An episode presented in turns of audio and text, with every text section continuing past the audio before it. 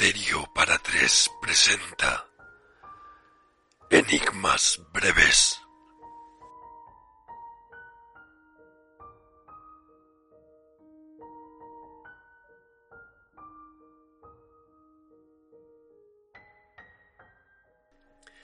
Sé que os interesa el misterio, si no, no estaréis oyendo este podcast.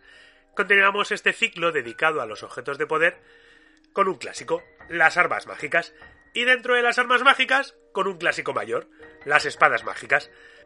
Es imposible separar de nuestra mente la imagen de un guerrero sin el arma que la identifica. Thor, por ejemplo, lleva su mítico martillo Mjolnir que siempre que lo lanza vuelve a su mano, y que solamente aquel que sea digno podrá levantar. Son Goku, tanto en el cómic de Dragon Ball como en la leyenda del viaje al oeste, tiene un bastón que se alarga y encoge a su voluntad. Si buscamos cualquier imagen de cualquier héroe mitológico, le vamos a ver siempre portando una espada. Perseo lleva una espada, Aquiles lleva una espada, Argos lleva una espada, incluso Hércules, que aunque no lo necesitaba, también portaba una espada. Donde más nos hemos dejado llevar por la imaginación y se puede decir que es la mitología moderna, es en la ficción. Tanto en cómics como en videojuegos, como en novelas, como he dicho antes, es imposible separar a un héroe sin su espada. Aquí el rey en cuanto a espadas mágicas vuelve a ser Tolkien. Tolkien se empeñó en crear una mitología propia y por eso portó a todos sus héroes con algún tipo de espada.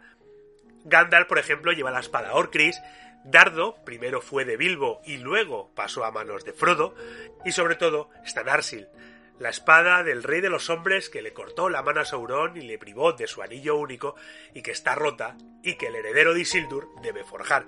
Todos hemos visto las películas. Juego de Tronos ha sido la última gran serie que ha dado espadas legendarias a la cultura popular. Desde Hielo, la espada de la casa Stark, que luego fue fundida y reforjada en guardajuramentos, Aguja, la espada que porta la joven Arya Stark, Diente de León, la espada de Jeffrey Baratheon, que la utiliza más bien poco, y por decir otra, Garra, que es la espada que deben portar los miembros de la Guardia de la Noche. Normalmente las espadas mágicas aparecen en historias centradas en la fantasía medieval. Aunque no podemos olvidar que los sables láser de los caballeros Jedi no es nada más que una modernización de las espadas mágicas. Como preferencia personal he de hablar de Centella y Muerte Helada, que son las espadas que lleva el elfo oscuro Drit Dourden en las novelas de R.A. Salvatore. Junto con la daga de Charón, que exactamente no es una espada, es más bien una daga, pero la porta mi personaje favorito, que es Artemis Entreni. En serio, muy recomendables las novelas de Salvatore. Pero aquí no estamos para hablar de espadas de fantasía, sino de teóricamente espadas reales que portaron héroes históricos, en el Enigma Breve vais a escuchar brevemente algunas espadas legendarias y nos vamos a centrar en una en particular. Ya os aviso que esa espada que os viene a la mente cuando hablamos de espadas mágicas no va a salir en este Enigma Breve. Porque en este Enigma Breve nos vamos a centrar en la espada de Atila.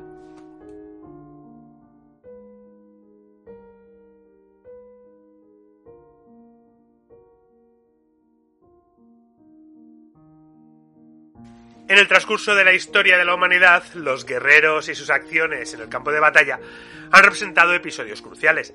Muchas de estas historias venían acompañadas de espadas legendarias que empuñaban sus héroes, estas armas que otorgaron a los guerreros ventajas que los condujeron a la victoria. Ya fuese un obsequio de los dioses o forjadas de otra manera, estas armas míticas con frecuencia tenían poderes sobrenaturales imbuidos en ellas, desde una espada legendaria que otorga invulnerabilidad a otra con el poder de aniquilar a toda la creación. Aunque la mayoría representan partes de historias antiguas y mitológicas, algunas de estas armas existen actualmente en museos repartidos por todo el mundo. Cuando fue descubierta la espada Goajian, no tenía ni un solo rastro de herrumbre. Estaba brillante y lustrosa. Su calidad era asombrosa, al igual que sus múltiples detalles. Considerada uno de los grandes tesoros del Estado chino actual, es el equivalente a la espada Excalibur del rey Arturo para Occidente. Pese a encontrarse enterrada en una zona con alto nivel de humedad durante dos milenios, la espada estaba prácticamente intacta.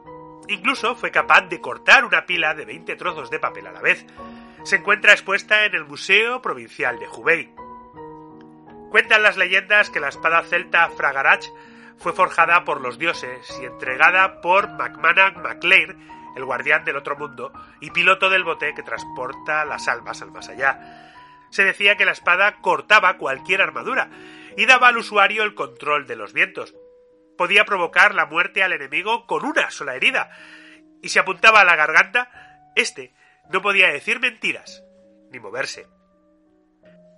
La tizona es la espada legendaria que la tradición atribuye al famoso guerrero y líder militar Rodrigo Díaz de Vivar, el Cid. La espada siguió a uno de los héroes más grandes de la historia de España a lo largo de sus conquistas en nombre de ambos ejércitos, cristianos e islámicos. La controversia que rodea a la tizona es si realmente fue una de las dos espadas legendarias del Cid, la otra es la colada. La espada fue donada al Museo Militar de Madrid. Las pruebas científicas realizadas a la tizona confirmaron la presencia de acero de Damasco, un material caracterizado por su dureza y su filo casi eterno. Actualmente esta espada está expuesta en el Museo de Burgos. Zulfikar es la espada antigua del líder islámico Ali, primo y yerno del profeta Mahoma, que gobernó el califato islámico entre los años 656 y 661. Según algunos relatos, Mahoma le dio Zulfikar Ali en la batalla de Uhud, la espada es un símbolo de la fe islámica y admirada por millones de personas. Concretamente se trata de una cimitarra a la que se le otorgan poderes místicos y de velocidad. Hoy día forma parte de la colección conocida como Al-Jafraf, libro sagrado místico de Sia, compuesto por dos cajas de piel que contienen los artefactos más importantes de la época de Muhammad. La espada Muramasa es una obra de arte del maestro de armas Muramasa Sengo, famoso por su acero letal. Desafortunadamente, este herrero también era conocido por ser tan loco como brillante. Su cerebro estaba considerado tan inestable y violento que sus espadas contenían una aura oscura que hacía que el portador anhelara el asesinato o el suicidio. Sus espadas fueron populares durante bastante tiempo, pero cayeron en desgracia cuando el shogun Tokugawa Ieyasu prohibió a sus samuráis usar este tipo de espada. La Muramasa está expuesta en el Museo Nacional de Tokio. Roland empuñó la poderosa espada Durandal. Roland era paladín y sobrino de Carlomagno. Se decía que la espada contenía un diente de San Pedro, parte de la ropa de la Virgen María y sangre de San Basilio, y que era la espada más afilada que jamás hubiera existido. Incluso era capaz de contener a un ejército de 100.000 hombres.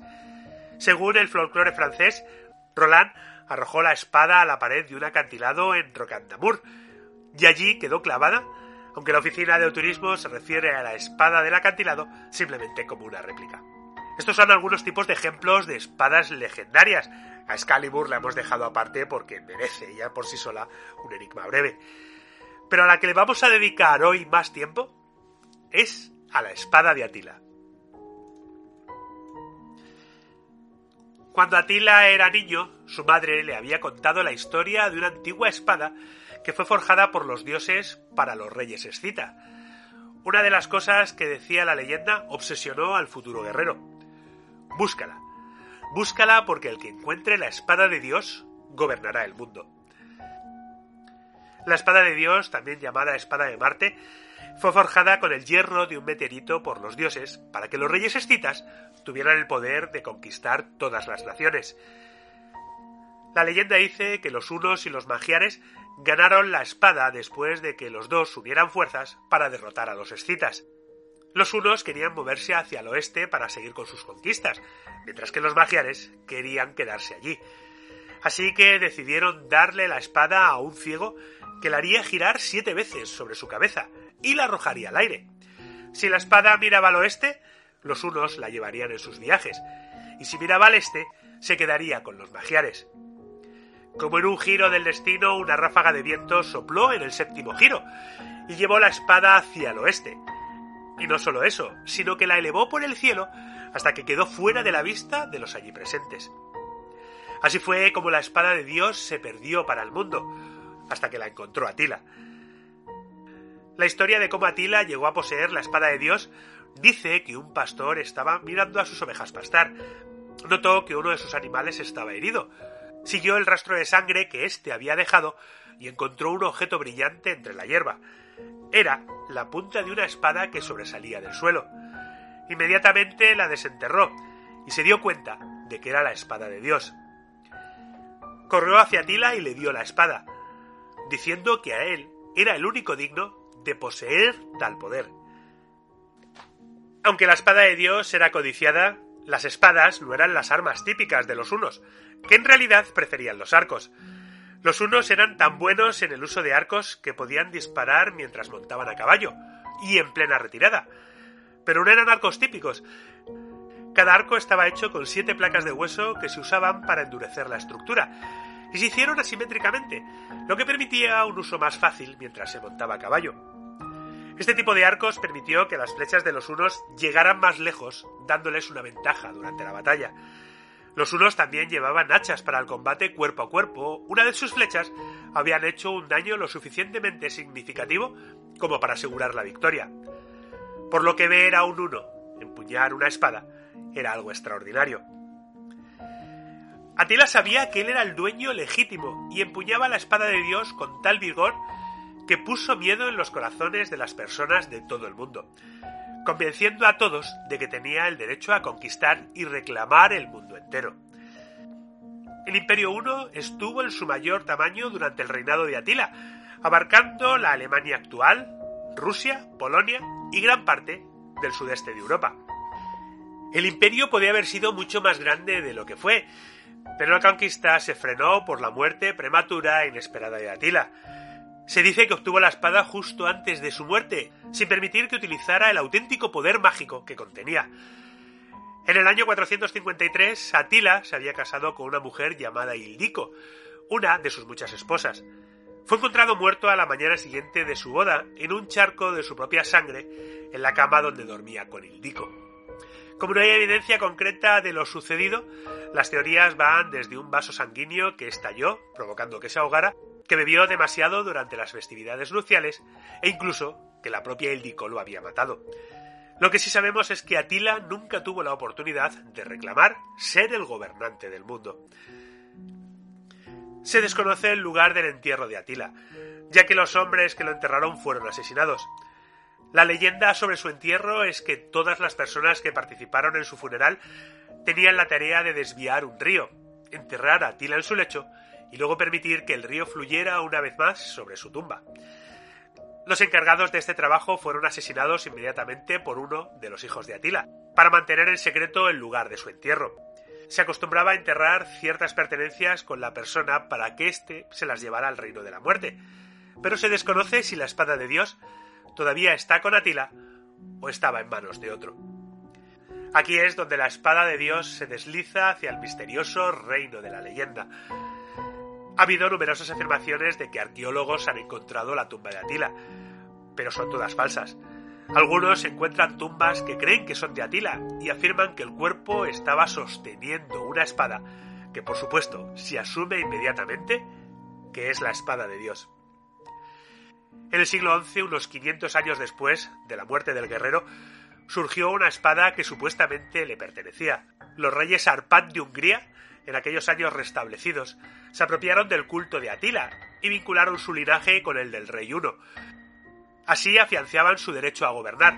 No hay evidencias para corroborar que estas afirmaciones medievales son efectivamente de herederos de Atila.